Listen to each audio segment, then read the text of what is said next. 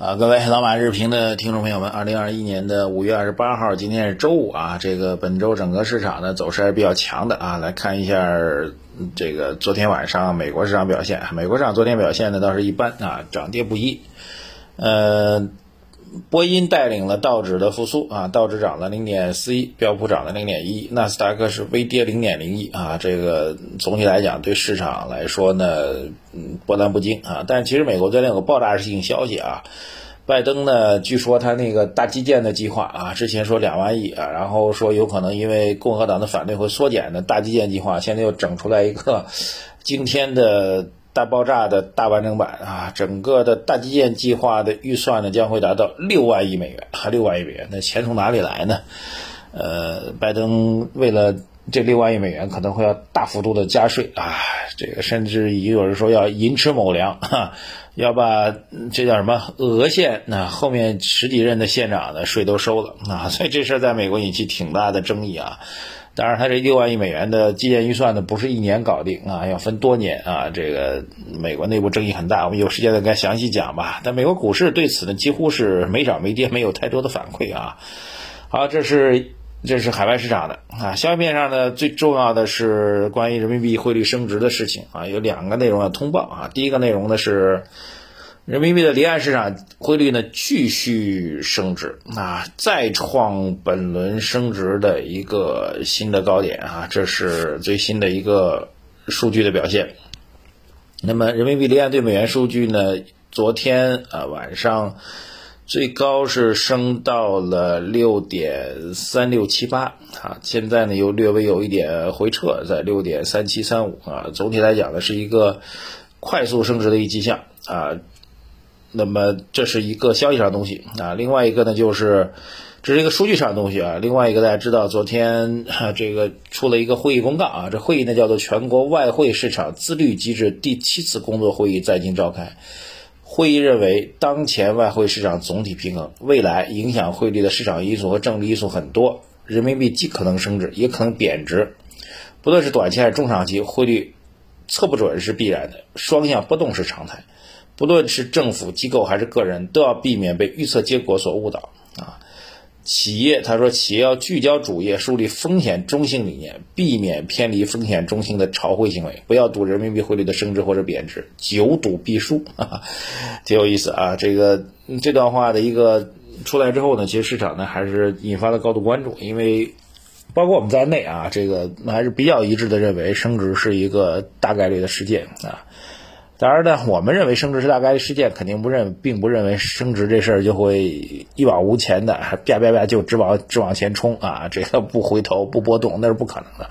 汇率这么复杂的交易机制，它的嗯正向和反向的波动的概率都是非常大，但是关键是大趋势是不是要升啊？这个这是第一个，就是市场的一致预期。第二个呢，就是。这轮的升值的预期怎么调起来的呢？如果刚才这段话，因为他是在这个汇率工作会议上讲的，那究竟会议认为这个会议认为的主角是谁呢？我看有媒体说是央行啊，但是呢，到底算不算央行的官方的表达呢？我我不能确定啊，只能说是会议认为啊。好，那么前一段时间把这个人民币升值的这个市场的一致预期给拱起来的人，到底谁呢？那不就是来自央行吗？对不对？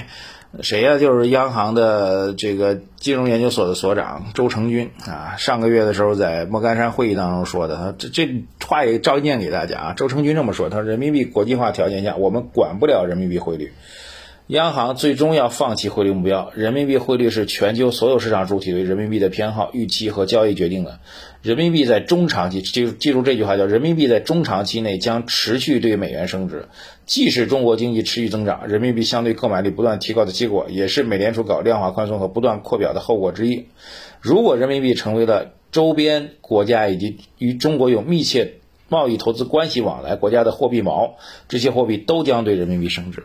啊，这段话不是讲得很清楚吗？所以你现在央行又在降温，那请问之前央行金融研究所这周成军这段话到底算什么呢？啊，其实不只是周成军，还有这个央行上海总部的研究机构也给了类似升值的目标啊。所以呢，这事到底谁说了算啊？这个我们也觉得比较复杂。我觉得也抛开来吧，我们把这些你你你们央行内部的争议告诉大家伙儿，好吧？这个搅乱了大家的这个市场的一个判断，自己先要反思一下啊。呃，不要总是从上到下的指手画脚啊，不要总是从上到下的看待这些问题啊，这个还是要认真的去，呃，讨论一下这话题啊。我自己的看法呢，其实道理很简单，这个两国货币的相关关系有两个点，对于美元来说啊，一个呢，美元确实是全球货币的锚，这是没办法的，我们不能够完全脱离开美元，然后去形成一个独立的生存啊，这是不可能的。中国在全球货币市场国际化的地位比欧元还。和日元都还低，对吧？你不可能让人民币一下成为全球货币的锚，这是做不到的。但另一方面呢，美元滥发，其他货币对美元正常升值也是必然的一个结果。更何况这中间中国经济的定力会更大，我觉得这也是正常的结果。所以，人民币中长期对美元升值是确定的事情，短期会有波动，不要去赌啊，立马就会升值，然后去放杠杆去赌人民币汇率马上就会爆仓式的升值，我觉得这不可能的，好吧？就这么简单啊。当然，间接来讲，人民币升值有利于。这个对美施压有利于这个降低大宗商品的输入价格，这是客观事实，也不用否定，对吧？你升值了，买的海外进口的农产品啊、铜啊，那都便宜嘛，对吧？这就这么简单的事儿。好，这是一个汇率的事情啊。另外一个呢，就是这个关于中美之间贸易协定的事情啊。昨天我们晚评讲了很长了，今天就不重复了。稍微有一点进展呢，就是。呃，在我昨天录完之后啊，商务部门回答了大家关于贸易协定的一个问题啊，他这么回答，他说，对于第一阶段贸易协定呢，他说第一阶段贸易协议有利于中国，有利于美国，有利于整个世界，双方应共同努力，创造氛围和条件，推动协议落实。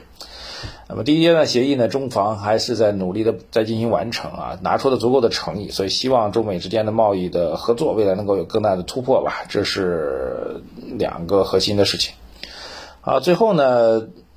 大的事情就这些啊，最后呢，我觉得要给大家讲一下，昨天晚上开始刷屏的一首一首这个毫不押韵的诗，这首诗叫什么呢？叫做国泰君安的研究所的黄彦明所长啊，写了一首三十四字的打油诗啊，叫做横盘不长久，挑战四千点，券商券商股打头阵，中盘蓝筹领涨，大盘蓝筹跟随，小妖票没大戏。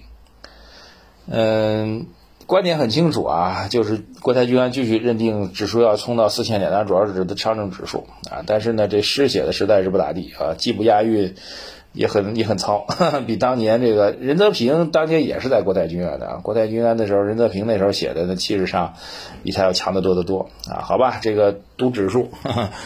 算是久赌必输嘛？各位来看一看。好，本周市场走的还是比较强的，而且我觉得还是那句话，总体外围氛围在缓和啊。这个虽然未来的对我们的制约也好，摩擦也好，肯定也少不了，但是毕竟迈出了第一步啊。毕竟双方是坦诚在交流。毕竟现在中美之间的经贸关系不可能像当年这个美苏那种关系啊，彻底的一道大的铁幕全部割裂开来，两个阵营是不可能的。中美之间最简单的一个循环就是美国负责创新跟研发，中国负责怎么样？负责规模化的制造，降低全球的一个贸易成本和生产成本。当然，中国的创新研发也在不断往前顶，这是美方最忌惮的一点啊。但是呢，他忌惮不忌惮，我们还是要往前去做的，对吧？某种意义上来讲，你再卡我的脖子，我也要把踏踏实实把事情做好，这就是中国的国运。至于最后能不能成，我觉得至少我们在努力往前奔，对方呢也在奔。那看谁奔得快吧，最起码能够把差距缩小，能不能反超，那就看上天的眷顾了。我们有信心、有努力，就去往前，低着头往前奔吧，不用管别人是不是给你下绊子了，下了绊子摔倒了，爬起来继续往前奔，这就是我们中国的运，就是我们中国的命，也是我们投资人最大的盼头。你不能，你作为一个。